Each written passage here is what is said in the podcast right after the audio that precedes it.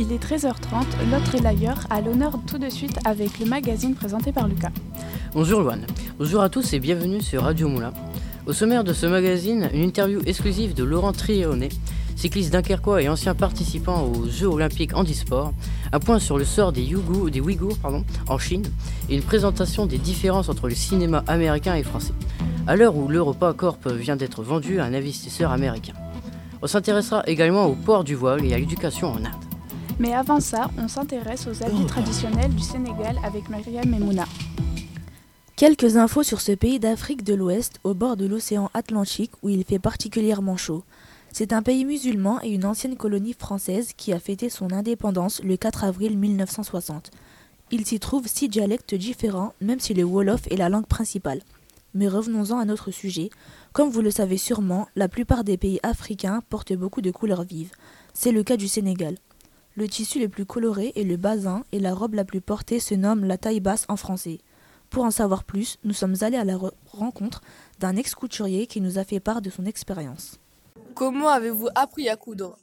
Après avoir quitté l'école, j'étais voir un couturier pour qu'il m'apprenne. Et il a accepté et j'ai commencé comme un apprenti couturier. Voilà. Et j'ai resté pendant deux ans. Et c'est comme ça que je suis devenu un couturier. Quel est le temps de travail moyen d'une robe? Le temps moyen pour faire une robe dépend des couturiers. Moi, je mettrai une heure environ, mais d'autres mettront plus ou moins. Voilà. D'où provient le tissu? Oui, le bassin est un tissu d'originaire d'Indonésie, apporté par les Ghanéens en Afrique. Pourquoi est-ce que c'est si coloré De base, le couleur il est blanc. C'est au Mali qu'ils font des teintures de différentes couleurs pour les valoriser. Qui achète ces vêtements? Les tissus basins sont aussi bien portés par les hommes comme par les femmes. Surtout les Africains, ils aiment bien tout ce qui est couleur. Pourquoi portez-vous ces vêtements? Je me sens à l'aise avec les habits traditionnels africains car pour nous, une grande dame doit porter les habits traditionnels. Tu peux aller partout avec et tu es respecté. Où achetez-vous vos vêtements? Je l'achète au Sénégal quand je pars en vacances ou à Paris. Quel regard portent les gens sur vous lorsque vous portez ces habits traditionnels en public?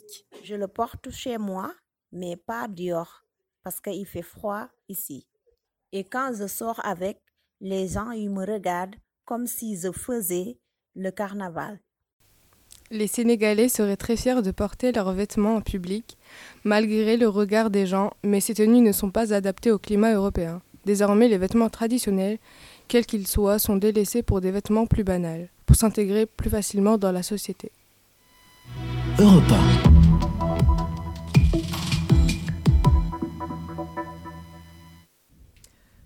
Nous a rejoint en studio. Bonjour Ali. Bonjour Lucas. Avec toi, euh, nous allons voir euh, comment le sport favorise la paix dans le monde. En effet, à l'occasion des prochains Jeux olympiques qui se dérouleront cet été à Tokyo, nous souhaiterions évoquer la création des Jeux olympiques et comment cet événement favorise la diversité et la paix dans le monde. Saviez-vous que les Jeux olympiques ont été créés par le roi Hippitos d'Élide Ce roi a organisé les premiers Jeux olympiques au 8e siècle avant Jésus-Christ dans la ville d'Olympie, d'où le nom de Jeux olympiques. Et dès l'Antiquité, ces Jeux étaient déjà un moyen de favoriser la paix. En effet, ils furent créés pour rétablir la paix entre les différentes cités grecques. Mais, au fil des siècles, cet événement reste un symbole de paix et de diversité. Face à tous les conflits internationaux de notre époque, les Jeux olympiques tentent de rassembler les pays autour du sport. C'est un événement sportif qui rassemble 59 disciplines et 41 sports différents. Un sacré nombre de sports qui permet à tout le monde de trouver son compte. Mais aussi de découvrir de, nou de nouveaux sports et de s'ouvrir à la différence. De plus, environ 10 500 athlètes y participent et 206 nations sont représentées, ce qui représente la quasi-totalité des pays du monde. Et cette importante diversité dans les pays présents incite à la tolérance et à la paix. De plus, Quoi de plus flagrant comme symbole de paix que celui des Jeux olympiques qui est composé de cinq anneaux entrelacés, représentant les cinq continents et leur union par le sport? À l'occasion de ce reportage, nous avons eu la chance d'interroger un champion paralympique de cyclisme, Laurent Thirionnet. Ce Français a remporté de nombreuses médailles aux Jeux de 2000, 2004 et 2008. Il reste, de nos jours, investi dans le domaine du sport puisqu'il est président de l'association Dunkerque Littoral Cyclisme. Nous avons pu en apprendre un peu plus sur son expérience et sa vision du monde du sport. Laurent, lors des Jeux olympiques, avez-vous été mêlé avec les joueurs d'autres nationalités? Oui, beaucoup. Lors des Jeux paralympiques, il y a par exemple un village où dorment et mangent les athlètes de toutes les disciplines et de toutes les nationalités. C'est un lieu d'échange vraiment où se côtoient les familles de sports différents et beaucoup de cultures différentes. Il y a même un restaurant olympique qui propose 24 heures sur 24 de la nourriture sur différents stands avec une thématique pour chaque continent. Vous pouvez manger asiatique, oriental, européen, etc. Et pouvez-vous nous parler, s'il vous plaît, de ce que ces rencontres vous ont apporté? Lors des Jeux, vous n'êtes pas tout le temps en épreuve. Vous avez beaucoup de temps libre entre les compétitions. Faut donc trouver des occupations pour ne pas trop stresser. C'est le moment idéal pour partager avec des gens du monde entier. La particularité en plus des Jeux paralympiques, c'est que les athlètes sont tous touchés par un handicap et bien souvent un, un accident de la vie. Donc il est assez courant que chacun raconte son histoire, son quotidien dans son pays. Moi, ce que j'ai gardé de ces échanges, c'est que dans notre pays, la vie est quand même vraiment simple par rapport à celle des autres continents. Et pour vous, est-ce que le sport peut être un moyen de favoriser la paix et la diversité dans le monde? Bien sûr, évidemment. Le fait de partager la même passion rapproche les peuples, ça les aide à communier. Sauf pour le foot, euh, où les supporters se tapent toujours dessus. Enfin, euh, il est quand même euh, assez simple de voir comment les barrières culturelles, linguistiques, même religieuses s'effacent lorsqu'on partage la même passion. Ça nous amène à nous dire que si nous aimons la même chose, c'est peut-être aussi parce que nous sommes tous pareils au fond. Et quel est l'événement qui vous a le plus marqué lors des Jeux, les Jeux paralympiques? Il y a des souvenirs personnels, lorsque vous gagnez une médaille d'or, le bonheur des proches qui sont là ou de l'équipe. Mais euh, moi, ce que je retiens, c'est vraiment le bonheur de chacun, quel qu'il soit, de n'importe quelle culture ou pays, de participer à un tel événement. Moi, dans cette compétition, c'est comme si le temps s'était arrêté les problèmes du quotidien ont disparu. On voit les mecs de certains pays africains où la vie est détestable, on les voit rire, on les voit être simplement heureux. Moi, c'est vraiment ça que je retiens à jamais de, des jeux auxquels j'ai participé. C'est le bonheur que chacun avait de pouvoir s'évader.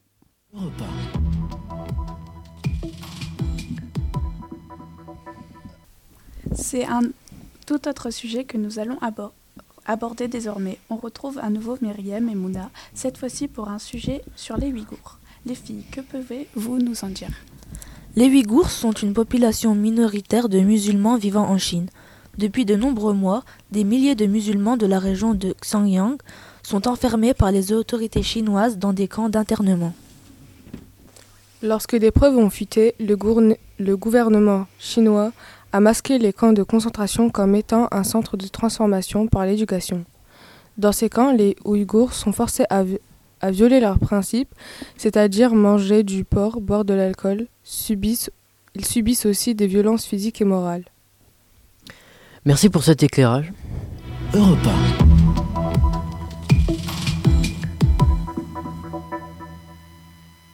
On passe à un sujet cinéma avec Mathias et Billet. Avec vous, on évoque les différences entre le cinéma français et américain. Bonjour, nous pouvons affirmer que la France est le berceau du cinéma. En effet, les frères Lumière ont joué un rôle essentiel dans ce domaine. Cependant, le cinéma français a toujours eu du mal à s'exporter. Si Hollywood refait certains films humoristiques de l'Hexagone, comme Le Visiteur ou Les Dîners de Con, c'est bien souvent au détriment des films originaux qui peinent à s'exporter outre-Atlantique et dans le reste du monde.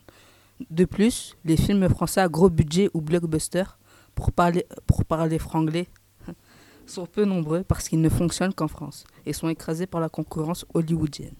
Il y a bien eu récemment le film intitulé Valérian, produit et réalisé par le français Luc Besson avec un budget de 200 millions, mais celui-ci n'a trouvé son public qu'en France. À titre de comparaison, la même année est sorti avec un budget équivalent à celui de Valérian, le cinquième volet de Pirates des Caraïbes, produit par les studios Disney qui a rencontré un succès mondial. Les films français trouvent donc rarement leur public en dehors de leur pays d'origine, même, lorsqu'ils se donnent des moyens hollywoodiens.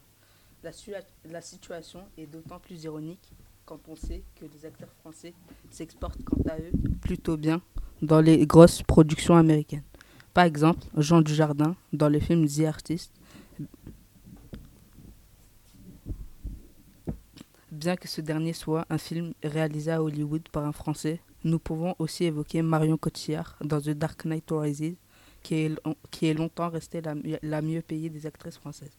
En conclusion, le public international aura peut-être la possibilité de découvrir davantage de cinéma français grâce aux plateformes de diffusion en streaming telles que Netflix qui s'ouvre de plus en plus aux films étrangers. Inès Choukri, Sabah Benhamer, Louane de Mester et Inès Ladré vont aujourd'hui aborder un sujet d'actualité qui attire les amalgames que les débats, le port du voile. Elles ont choisi d'aller à la rencontre des grandes Saintois pour avoir leur opinion et ont interrogé M. Audaillé, professeur d'histoire au collège.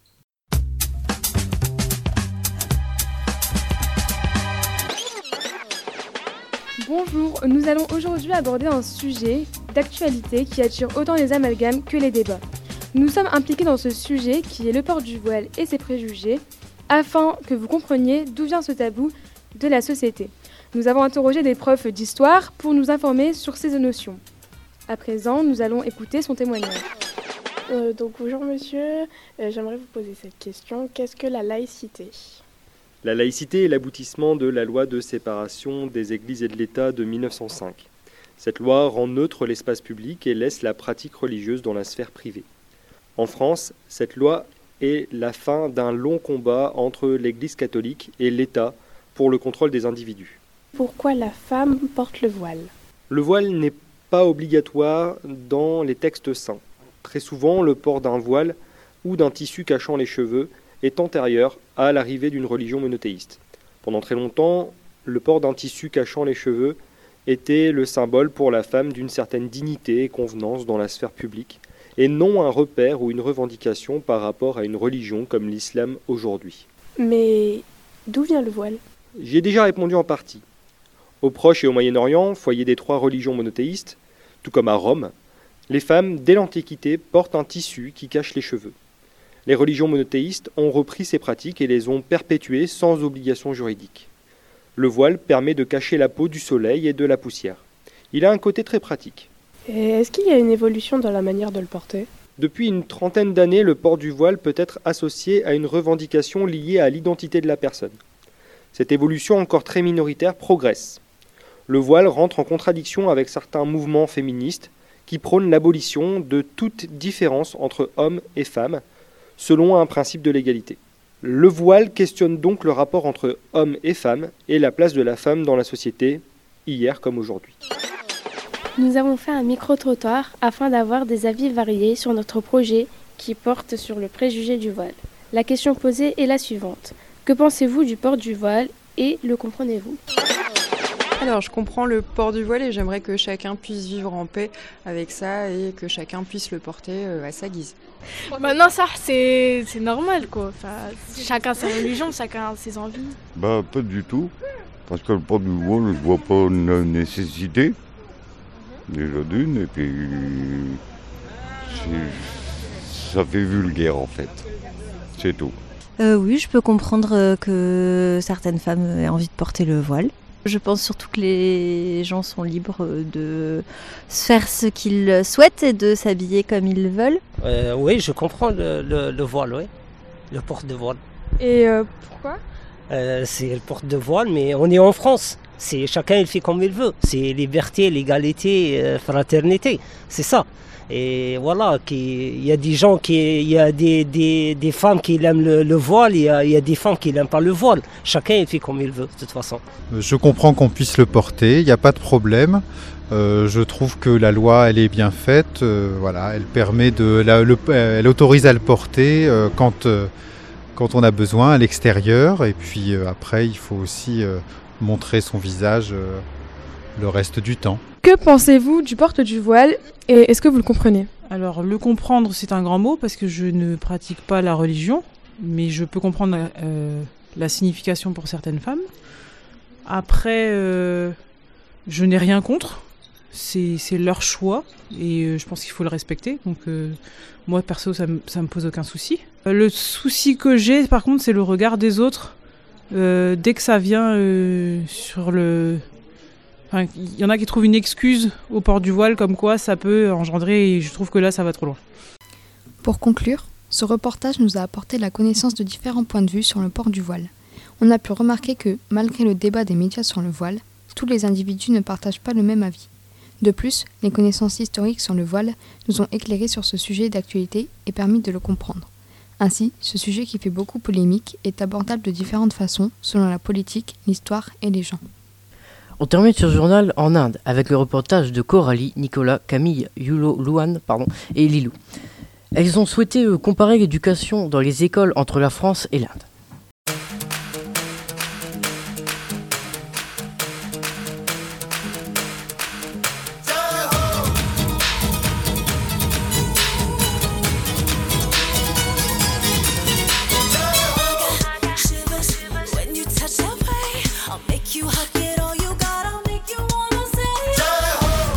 Chers auditeurs, la rubrique qui va suivre concernera les différences entre l'éducation des filles en Inde et celle des filles en France. Éducation des filles en France.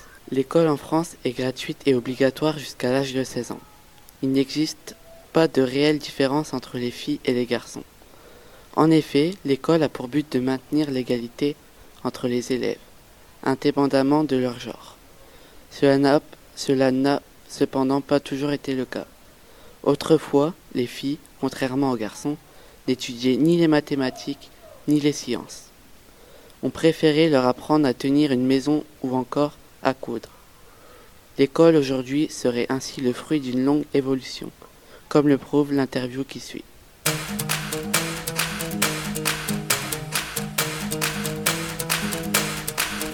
La situation en Inde est très différente de celle en France. Il est bien plus compliqué pour les filles en Inde d'accéder à l'éducation. Plusieurs raisons expliquent cela. Tout d'abord, on sait que les filles et les femmes sont considérées dans ce pays comme inférieures. Selon la société indienne, il ne serait donc pas nécessaire de leur faire faire des études puisqu'après tout, elles ne serviraient qu'à faire le ménage et à éduquer les enfants. De plus, les filles qui vivent en milieu rural sont souvent contraintes de marcher pendant des heures dans le seul but de se rendre à l'école. Vulnérables, elles sont souvent agressées lors de ces trajets. La culture de la virginité et du mariage étant encore très présente en Inde, la principale hantise des parents est que leurs filles ne puissent pas, à la suite de ces agressions, trouver de mari. La tradition indienne favorise en effet le mariage des filles lorsqu'elles sont encore très jeunes. Bien souvent, les grossesses précoces qui s'ensuivent les empêchent de poursuivre leurs études, expliquant une nouvelle fois pourquoi les filles en Inde ont tant de mal à accéder à l'éducation. Ces difficultés ne sont cependant qu'une petite partie des difficultés rencontrées par les filles en Inde. On peut aussi constater que ces différences ne sont pas vécues de la même manière selon le milieu social où l'on se situe, comme l'interview suivante semble le confirmer. En conclusion, nous avons pu constater que dans ces deux différents pays, l'éducation des filles qui est sociale et scolaire sont bien différentes l'une de l'autre. Dans le pays développé, l'éducation est plus égalitaire entre les hommes et les femmes, tandis qu'en Inde, dans ce pays émergent, l'éducation et la façon de penser est moins évoluée qu'en France. Merci de votre attention. Suite à un échange scolaire avec le lycée du Nord-Dover et le lycée Nkai Bagrodia Public School de New Delhi, Laura, qui a fait partie du voyage, a accepté de répondre à quelques questions. Quelles sont les différences entre les hommes et les femmes dans la société Alors tout d'abord, les filles ne sont pas autorisées à pratiquer les rites funéraires hindous. Et euh, en Inde, il y a une majorité d'hommes euh, à cause de l'avortement sélectif. Parce que être une fille en Inde, c'est considéré comme moins utile et moins honorable. Elle coûte cher à cause de la dot du mariage. Et à l'école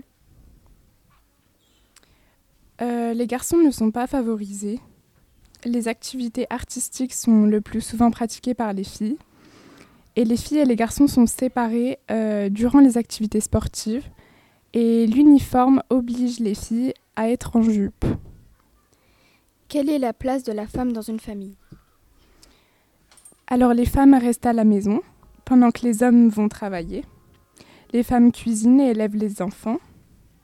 Et euh, les hommes euh, s'occupent euh, en allant travailler et ramener de l'argent à la maison. C'est un concept euh, issu de la religion. Elles sont élevées dans l'idée qu'elles ont le devoir de servir et satisfaire l'homme.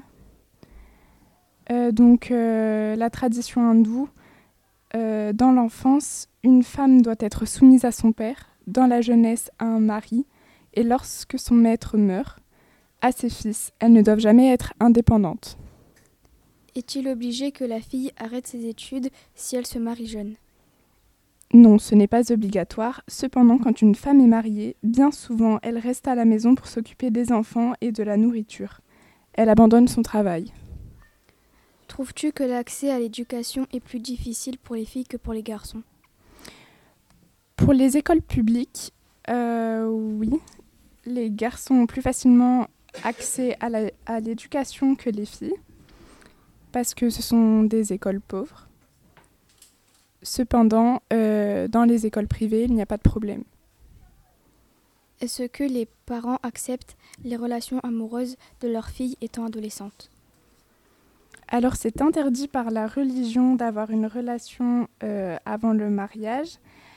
Euh, et j'ai eu un témoignage de l'amie de ma correspondante euh, qui nous a raconté qu'elle s'était faite enfermer dans sa chambre et battre à coups de poing par ses parents euh, parce qu'ils ont découvert qu'elle avait eu un copain.